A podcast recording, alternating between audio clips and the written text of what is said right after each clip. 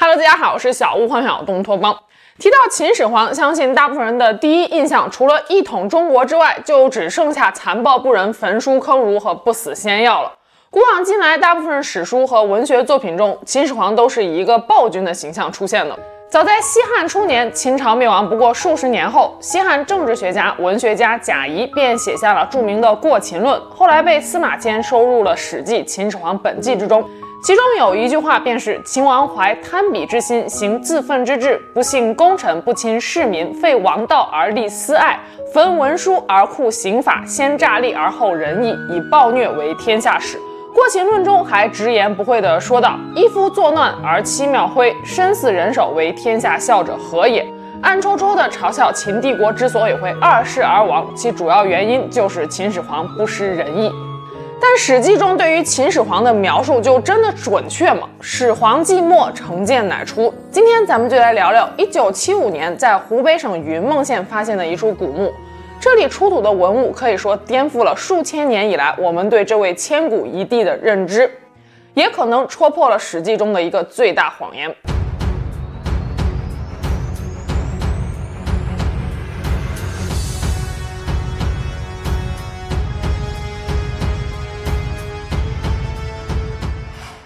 上个世纪七十年代，中国考古界就像是开了挂一样，震惊中外的各种大发现横空出世。一九七二年，湖南长沙发现马王堆汉墓，除了三千多件珍贵的文物之外，还出土了迄今为止世界上保存时间最长的一具尸尸，被称为“东方睡美人”的辛追夫人。两年之后，一九七四年三月，被封印数千年的秦始皇地下军团兵马俑重见天日。一九七八年，考古界又传来重磅消息。湖北省随州发掘的战国曾侯乙墓中出土了一套改变世界音乐史的国宝——曾侯乙编钟。千年不腐女尸辛追、秦始皇陵兵马俑和曾侯乙编钟这三大震惊考古界的文物，我想已经无人不知、无人不晓了。但是在一九七五年的另外一处考古发现，虽然在普通大众里的知名度并没有那么高，但是对于学术界的冲击绝对不亚于我们刚刚提到的三大国宝。下面就让我们把时间推回到一九七五年。一九七五年的冬天，湖北省云梦县跟随全国的形势，大搞农田水利建设。十一月的云梦县寒风刺骨，已经进入了冬天。这天傍晚，青年农民张泽栋收工之后，走在回家的路上，经过火车站附近的排水渠时，张泽栋在一堆黄土中看到了一些青黑色的湿泥。在常人看来，这些只不过是一些颜色不同的泥土罢了。可是张泽栋之前的经历让他忍不住多看了几眼。张泽栋业余时间喜欢钻研考古知识，之前经人介绍，就很幸运地参与过一座汉墓的发掘工作。那段工作经历让他一眼就认出，这青黑色的湿泥可能是用来保护墓葬的青膏泥。在深约三米的排水渠中，青黑色的泥土呈现出来一个清晰的四方形，显然是人为砌成的。张泽栋立刻就兴奋了起来，直觉告诉他，他发现了一座古墓。张泽栋不敢耽误，赶紧跑到县文化馆去报告。文化馆的工作人员连夜勘察，果然发现了古墓。消息层层上报，很快传到了省里。一九七五年十二月初，湖北省文物局组建了一支考古队，火速来到云梦县，开始了发掘工作。考古队到达之后，立刻开始了仔细的勘探，在水渠沿线三百米发现了十二座古墓。好消息是，这十二座古墓几乎都是暴露在地表之上，但是却没有被盗过。不过，令考古专家们有一些失望的是，这十二座古墓都是小型墓葬。墓葬的大小一般与墓主人的身份、墓中的陪葬品的数量和价值是成正比的，这也就意味着这十二座墓穴中可能不会出土什么国宝级别的文物了。果不其然，几座墓葬中出土的器物多为一些陶器和漆木器。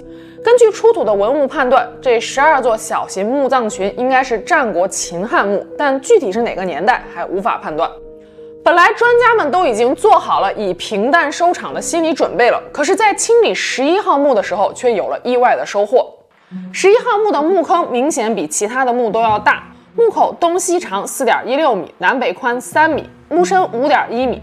坑土的上半部分为五花夯土，约为一点一米厚，中间部分是质地粗糙且坚硬的青灰泥，厚度约两米。最下面用来密封�裹饰的是青膏泥，质地细腻而且密度较大。椁室里有一个长两米、宽零点七四米、高零点七二米的木棺，木棺整个浸泡在椁室内的积水中，积水清澈，没有一般古墓常见的淤泥。像这种清水墓在考古发掘中并不常见，说明当年椁室的密封工作做得非常成功，这也为接下来的考古发现奠定了基础。十二月十九日，发掘现场出现了一个小小的意外，围观的群众踩塌了棺盖板上的一方土。当时的考古发掘现场总会有大批的群众围观，考古专家们也不好多说些什么。直到考古队的领队发现其中一名队员的胶鞋上好像沾了一片小竹片，领队赶紧大声呵斥说道：“别动！”把考古队员吓得直接愣在了原地。考古队领队觉得这不是一个普通的竹片，果然经过简单的清洗之后，竹片上的墨书字迹慢慢显现，这是一枚竹简。而且很有可能木棺内还不止这一枚，考古队员们不由得加快了手上的工作。终于，激动人心的时刻到了。随着棺盖的缓缓打开，一具人骨展现在考古队员面前。骨架周围排列有序地堆放着八堆竹简，共一千一百五十五枚，其中包括八十枚残片，将近四万字。每片竹简的长度在二十三到二十八厘米，宽度不到一厘米，全部都是墨书秦隶书。根据竹简的内容，考古专家们判断墓主人应该是来自于秦朝的一名小官吏，而且亲身经历了秦始皇统一六国的整个过程。因为这十二座墓葬所在的位置是云梦县睡虎地，所以他们后来就被命名为睡虎地秦墓。十一号墓中所发现的竹简则被称为是睡虎地秦简。考古专家们认为，在深埋地下的两千多年里，竹简之所以没有腐坏。一是因为我们刚才提到的椁室的密封工作做得很好，很大程度上隔绝了空气，尸体的腐败已经将墓室内的氧气消耗殆尽了，竹简就很难再和空气起反应。其次，墓葬是长期泡在水中的。提起云梦，相信大家首先会想到先秦时期江汉平原著名的湖泊群云梦泽，云梦县正是位于这个区域之内。虽然后来湖泊消退，但是这一带地下水位仍然是很高的。十一号墓在地下三米左右，长期浸泡在水中，这使得墓内的文物很好的隔绝了空气，延缓了氧化的速度。考古学上有句话是“干千年，湿万年，不干不湿就半年”，说的就是这个道理。这一千一百五十五枚秦简被考古学家们分类整理成了十部古书，它们分别是《编年记》、《秦律十八种》、《孝律》、《秦律杂钞》、《法律问答》、《封诊式》、《语书》、《为历之道》和《日书》。其中日书又分为甲种和乙种。墓主人头下所枕着的竹简是最重要的编年记，记录了从秦昭王到秦始皇时期九十年左右的历史以及墓主人自己的生平。从编年记中的内容来看，墓主人名叫喜，秦昭王四十五年，也就是公元前二百六十二年出生；秦始皇三十年，也就是公元前二百一十七年去世，享年四十六岁。秦王政元年，公元前二百四十六年，十七岁的喜北上了户口，开始为秦国服徭役。秦王政三年、四年和十三年，喜曾经三次从军，参加过多次战役，是秦始皇统一大业的亲历者。后来先后出任过安陆御史、安陆令史、鄢令史、知于鄢等与刑法有关的低级官吏。喜绝对算得上是一个工作狂，可以想象数千年前在湖北云梦这个地方。喜每一天晚上顶着微弱的灯光，在指头一样粗细的竹简上一笔一画地写下了自己的工作日志。这一写就是几十年，一写就是四万多字。喜当时并不知道他处在怎样的一个历史大时代当中，也不知道他留下的这些竹简对后世有着怎样的非凡意义。那么，睡虎地秦简中究竟记录了怎样的内容呢？众所周知，秦国主张法家思想，强调的是依法治国。但事实上，战国以前社会上根本就没有法的概念，原始社会中德才是规范人们行为的标尺。所以在夏商周时代，强调的是以礼治国。可是到了春秋时期，奴隶社会经历了高度繁荣的鼎盛期之后，开始逐渐趋于瓦解崩溃，出现了礼乐崩坏。此时，德和礼已经无法约束人们的行为了。战国时代，一切社会行为都围绕着战争展开。此时，以礼治国显然就更行不通了。所以在秦始皇统一中国之前，吕不韦的门客们集百家之长，以儒家学说为骨干，以道家学说为基础，又将法家、墨家、农家、兵家融会贯通，整出了一本《吕氏春秋》，史称杂家。结果，隔壁的韩非子看完之后，一脸问号地说道：“都这个节骨眼了，讲道理有用的话，还要法律干什么呢？”嬴政瞬间就对韩非子路转粉，韩非子的法家学说被采纳，但从此也奠定了秦始皇被后世认为是暴君的第一印象。相信很多人小时候都听说过孟姜女哭长城的凄美爱情故事，说孟姜女的丈夫被抓去修长城，劳累而死，埋于长城之下。孟姜女万里寻夫，哭塌长城，露出了丈夫的尸骨。耳濡目染之下，我们都觉得秦始皇是个强抢民男的暴君。可后来才知道，关于孟姜女最早的记载可以追溯到春秋时期，跟秦始皇差着两百多年了，八竿子都打不着边儿。关于秦始皇最大的一个误解，莫过于焚书坑儒了。这位千古一帝被批斗了上千年，说是他导致了文化断层。可事实上，由宰相李斯提出的焚书建议，范围只是流传在民间的，除秦国以外的列国史记。而像农耕、医学、占卜、地理一类的书籍根本就没有被烧毁，即使是被烧毁的列国史记，在皇宫内也有备份。而项羽后来火烧咸阳城，可能才是造成文化断层的主要原因。清朝文豪刘大奎就曾经直言不讳地说：“书之焚非李斯之罪，而项籍之罪也。”项籍指的就是项羽。另外，坑儒坑杀的也并非儒生，而是四百六十多名在咸阳城内散布流言的方士。不过，不管是儒生还是方士，这四百多名被坑杀的人是真实存在的，这一点秦始皇是跑不掉的。《汉书·识货志》中也有描述秦朝百姓苦不堪言的内容，说男子即使没日没夜当牛做马，努力耕作，还是吃不饱；女子即使不断的纺织，还是穿不暖。暗指秦朝的徭役赋税实在是太过繁重，百姓的大部分钱都上交给了国家。总之，不管是正史还是野史，不少史料对秦始皇和秦国都没什么好话。可是《睡虎地秦简》却描绘了一个完全不同的秦国。《睡虎地秦简·秦律十八种司空》一节中提到说，触犯了法律而被罚款的人，或者欠官府钱的人，如果拿不出钱来，可以服徭役抵债，干一天的活抵八钱的债。如果需要政府提供伙食的话，那么就一天抵六钱的债。也就是说，秦朝服徭役的人很有可能是有工钱拿的。那么，这个八钱是一个什么样的概念呢？《秦律十八种金布律》一节中说到，秦朝的一钱大约可以买二斤的粮食，八钱则可以买十六斤粮食。按照当时相对落后的农业生产条件来看，八钱可能算不上是多么优厚的待遇，但是解决温饱是没有问题的。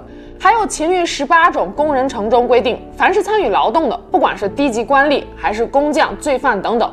冬季的工作量通通要减轻，三天只需要完成夏季两天的工作量。服徭役的时候，男子的工钱高于女子百分之二十五，但是女子在做针线活等女人专长的工作时，工钱要和男人一样高。秦律十八种数律中说到，一个家庭里不能同时征调两个男人服徭役，违反此规定的地方管事一经发现将遭受巨额的罚款。可见秦朝的徭役还是非常人性化的。秦律十八种还记载了最早的关于未成年人的量刑，说男子身高达到六尺五寸，女子身高达到六尺二寸的视为成年人，只有达到此身高者才开始负刑事责任。秦国的一尺约相当于二十三点一厘米，所以男子在一米五点一五以下，女子在一米四三点二二以下的都是未成年人，是受法律保护的。这也表明秦朝把人力资源看得比黄金还要贵重，想要通过未成年人保护法来确保国家在未来有充足的劳动力。秦律十八种徭律中有一条法律条文最引人注意，大概意思是说，百姓服徭役的时候，如果迟到了三到五天会受到训斥；如果迟到了六到十天会罚款一顿钱；如果迟到了超过十天，将会面临一甲钱的巨额罚款。一甲相当于一千三百四十四钱，差不多等于二两多的黄金。这对于普通老百姓来说，与割肉是无异了。如果有事儿耽误了，直接去不了徭役了，则会被罚款二甲。但这里有一个例外情况，会特殊考虑，那就是如果下大雨干不了活了，则可以免除徭役。看到这则法律，相信不少人会想到《史记》中所记载的导致陈胜吴广起义的失期斩。《史记》中说，陈胜吴广是因为大雨耽误了服役的时间。按照残酷的秦朝法律，失妻法皆斩，就是迟到了就都得杀头。可《睡虎地秦简》却说，如果遇到了大雨，则可以免除徭役。究竟是喜在撒谎，还是司马迁欺负我们读书少呢？不过也有学者说道，陈胜吴广一行人服的并不是徭役，而是戍役。徭役可以简单的理解为在国家的基建工程中干体力活，但是戍役是属于服兵役。两者并不相同。至于戍役误了妻该怎么处理，秦律十八种中并没有提到。再加上陈胜吴广起义是在秦二世时期，当时秦朝的法律更为严苛。天知道胡亥在指鹿为马的赵高的撺掇下，会对秦朝的法律做出怎样丧心病狂的魔改呢？所以真相为何，我们尚未可知。但是睡虎地秦简与《史记》的冲突远不止这一点。《史记·秦始皇本纪》中记载，秦始皇南巡香山时，遭遇到大风，差点没能渡过湘江。一怒之下，命三千人砍伐掉了香山上所有的树木，让整个香山都变得光秃秃的。可是，在《睡虎地秦简》中，秦始皇却是一个不折不扣的环保主义者。秦律十八种田律中规定，每一年的春季不准到山林中砍伐树木，不准堵塞水道，因为春季正是花草树木的生长期；夏季不得采摘还未成熟的蔬果和刚发芽的植物，不得伤害幼鸟幼虫。动物发情期时不准狩猎，因为此时猎杀一只动物就等于杀了一群。可见，早在两千多年以前，秦始皇就已经有了可持续发展的思维。目前公认的世界上第一部环境律法是英国国王爱德华一世在一三零六年颁布的诏书，禁止伦敦的工匠和制造业在国会的开会期间使用煤炭，以防止煤炭污染。可秦始皇颁布的田律足足比西方的环境保护法早了一千五百多年。不仅如此，《睡虎地秦简》中的封诊室还是世界上最早的具有丰富法医学知识的刑事侦查类书籍。封诊室的内容大多数以案例为主，每个案例包括抓捕、审讯犯人的过程、现场的勘查、尸体的检验、活体的检验、法医、兽医的检验，以及对犯人的惩办等等，简直就是秦帝国刑警办案 SOP。方诊室一共有九十八片竹简，分为二十五章。开篇第一章治狱中就定下了审讯的一个大方向，说审讯时要以口供为主，以理服人，最好不要用刑，恐吓嫌犯更是下下策。先听嫌犯把话说完，并且记录下来。就算是知道嫌犯是在胡扯，也先不要打断。记录完成之后，再进行詰问，边詰问再边进行记录，一直问到嫌犯词穷为止。如果在这个过程中，嫌犯不断的撒谎，屡次翻供，此时再考虑刑讯逼供。总之一句话就是，审讯的时候能不动粗就不动粗，实在不行要动粗的话，也要掌握节奏，并且记录下来。风诊室中的案例分成了盗马、争牛、贼死、穴盗、惊死、毒眼等十几种犯罪类别。穴道中有一个案例，讲的是一对夫妻早上起床之后，发现昨天晚上放在次卧的棉衣被偷了，门窗都是关好的，但墙上被挖了个大洞，洞的下端连接地面，宽二十五尺五寸，用宽刀凿成，挖出来的土就被堆在了屋内。整个现场一共有膝盖、手印等各六处，鞋印四处，鞋印长二尺二寸。从鞋印的纹路、脚印、手印的深浅、家具的摆设、洞口的大小、形状等等，全部都逃不过秦力的法眼。在惊死的分类中，还有一个案例，说一名男性死者被发现时是吊在家里东边卧室的房梁上的。办案人员到达现场之后，对现场进行了仔细的勘查。包括周围的环境、死者的衣着、年龄、样貌、绳子的粗细长短、打结的方式、悬挂的位置、高度、勒痕的颜色、形状等等，还把死者的妻女都叫过来一起验尸。上吊的绳索有指头那么粗，在房梁上绕了两圈以后打了个结，留出二尺绳头。尸体的头部距离房梁两尺，脚距离地面二寸，头和背部是紧贴着墙面的，舌头伸出来大约到唇部的位置。下体有屎尿流出，弄脏了双腿。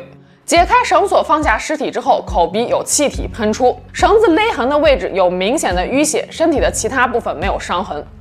在记录完整个案例之后，书中还进行了总结，说判断一个人是否为自缢而亡，需要看结绳的方式是否有绳套，舌头是否吐出来，头脚与绳结和地面的距离。有没有屎尿流出？解开绳索之后，口鼻是否有气体排出来？身体是否有其他的淤血？舌头不吐出，口鼻无出气，绳子勒住的地方没有淤血，绳套套在头上脱不出来。只要满足以上四条中的其中一条，就不能判定为是自杀身亡。可见当时的秦人已经具备了一定的人体解剖学常识。在《睡虎地秦简》被发现之前，我们只知道宋代著名的法医典籍《洗冤录》是世界上第一部系统的法医学著作，中国也是世界上最早开创法医学的国家。可殊不知，这源远流长的传承竟然可以追溯到秦朝。另外，风诊室毒研中的一个案例，不仅体现了秦朝官吏办案的严谨性，还揭示了当时令人震惊的医疗水平。方枕式毒盐中的这个案例是关于如何处理疫病传播的。说有一天，邻居们怀疑一个叫丙的人患有毒盐。毒盐是秦朝通过唾液传播的传染病的统称。邻居们怀疑丙有毒盐，便把他押送到了官府。根据秦朝的法律，患有传染病的人在日常生活中应该尽量的避免与大家接触，更不可以共同使用餐具。如果知道自己有传染病却故意瞒报的，视为犯罪。官府审问了丙之后，丙说他的外祖母是毒盐患者，自己过去曾与三十余人都共用了餐具，于是丙就被判有罪，被官府送到了其他地方。但后来官府找来了医工检查，发现丙并没有染上毒盐，于是丙就被无罪释放了。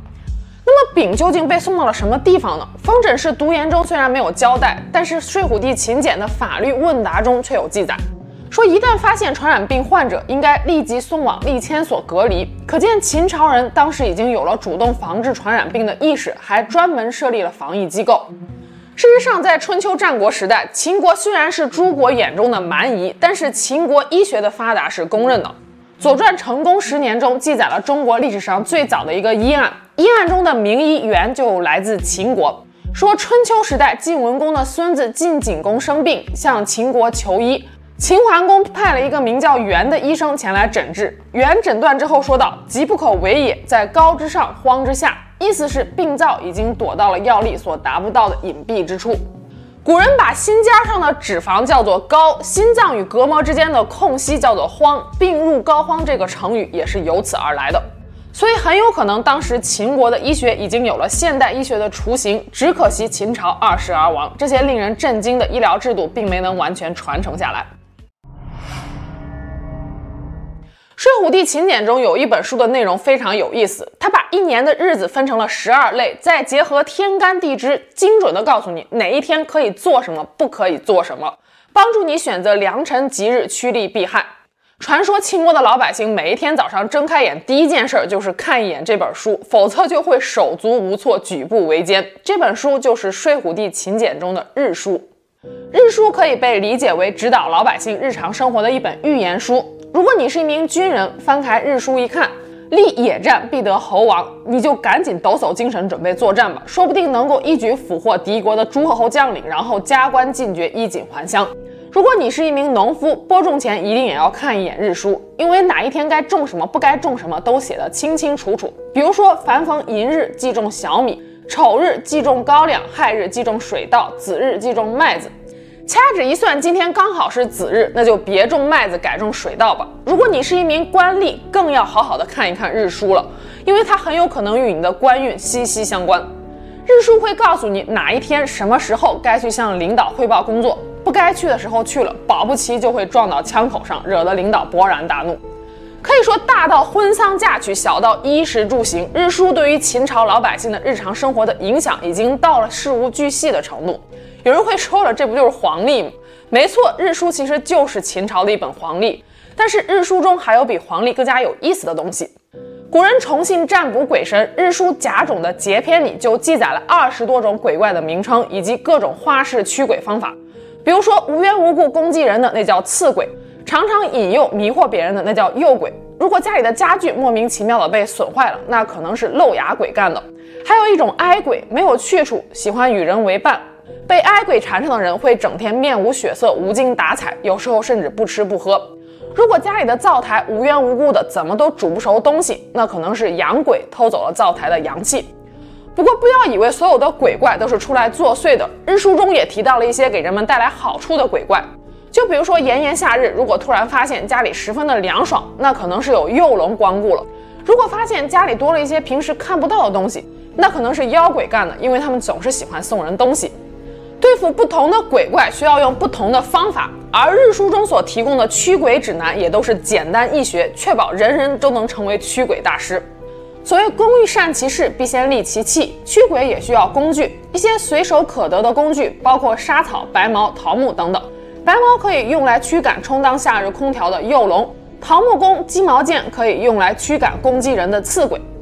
还有一些驱鬼的方法，更像是一些民间偏方。就比如说，如果近来你总是感到无缘无故的悲伤，就可以去折一段桂枝，在农历十五的早晨迎着阳光吃下去。这样就能够全部治愈了。不过强烈建议现代人不要尝试，因为鬼没驱走，你可能还得去挂急诊。还有犬屎，被秦人认为是驱邪的灵物，所谓犬屎就是狗屎。秦人认为，如果被厉鬼缠身的话，可以用洗狗屎浴的方法来驱邪。不过这个建议大家也不要再试了。有人可能会问了，《日书节篇》中记载了那么多鬼神，秦朝人难道都见过吗？这个我们就不得而知了。但是在秦人的鬼神观中，鬼不过是人死后的一种存在形式罢了。这样一来，不但可以解释日常生活中的各种怪异现象，也可以寄托对亲人的思念。而在节篇记载的大多数驱鬼方法里，除非危及生命，否则不一定要将鬼魂赶尽杀绝。这就是秦人对鬼神的敬畏，也是对自然的敬畏。敬畏本身就是一种包容，也是一种智慧。总之，《睡虎地秦简》的内容，从秦朝的法律，再到医学，再到民俗文化，其体量之大，堪称秦朝的百科全书。而这些内容都是秦朝基层官吏喜生前一笔一画写下的。提到考古陪葬品，我们一般想到的都是金银珠宝、名贵字画、古董青铜器等等，可喜却把自己生前兢兢业业的工作笔记和法律文书都跟自己葬在了一起。墓棺内的陪葬品都是墓主人生前非常喜欢和重视的东西，也可见喜对秦律的热忱。湖北省考古研究所所长陈振玉多年之后回忆起发掘现场的情景，依然肃然起敬。他说：“按照常规，墓棺内的器物并不多。”清理时应该工作量不大，但是当我们看到墓主人的头下、左侧、右侧、腹部、足部都堆满了竹简，那一幕实在是太震撼了。从复原图就可以看出，喜下葬时整个人几乎是被竹简埋了起来，身旁的竹简放不下了，就堆在他的腿上。这是一个多么热爱自己工作的官员啊！我相信，正是因为有无数像喜一样的基层官吏，秦朝才能够结束春秋战国以来诸侯割据的局面，实现统一大业。毫不夸张地说，在云梦睡虎地秦简出土之前，世人还从未有机会如此直观地揭开秦代法律的面纱。睡虎地秦简也让学术界意识到，两千多年以来，我们对秦朝这个中国历史上第一个大一统王朝，或许存在着太多的误解。有人可能会说，睡虎地秦简和《史记》的矛盾之处，我们并没有办法确定就是《史记》错了，这点我并不想否认。史料都是人记载的，世人就会受到主观立场和情绪的影响。但至少喜留下的竹简，为后世看待那段历史提供了一个全新的视角，也让我们更加直观地感受到了那个年代的风起云涌和一个有血有肉的秦始皇。最后，这周的会员视频会跟大家分享一起受到广泛关注的轰动一时的冤案。订阅了会员的小伙伴，别忘了打开小铃铛，准时观看。我们下期节目见喽，拜拜。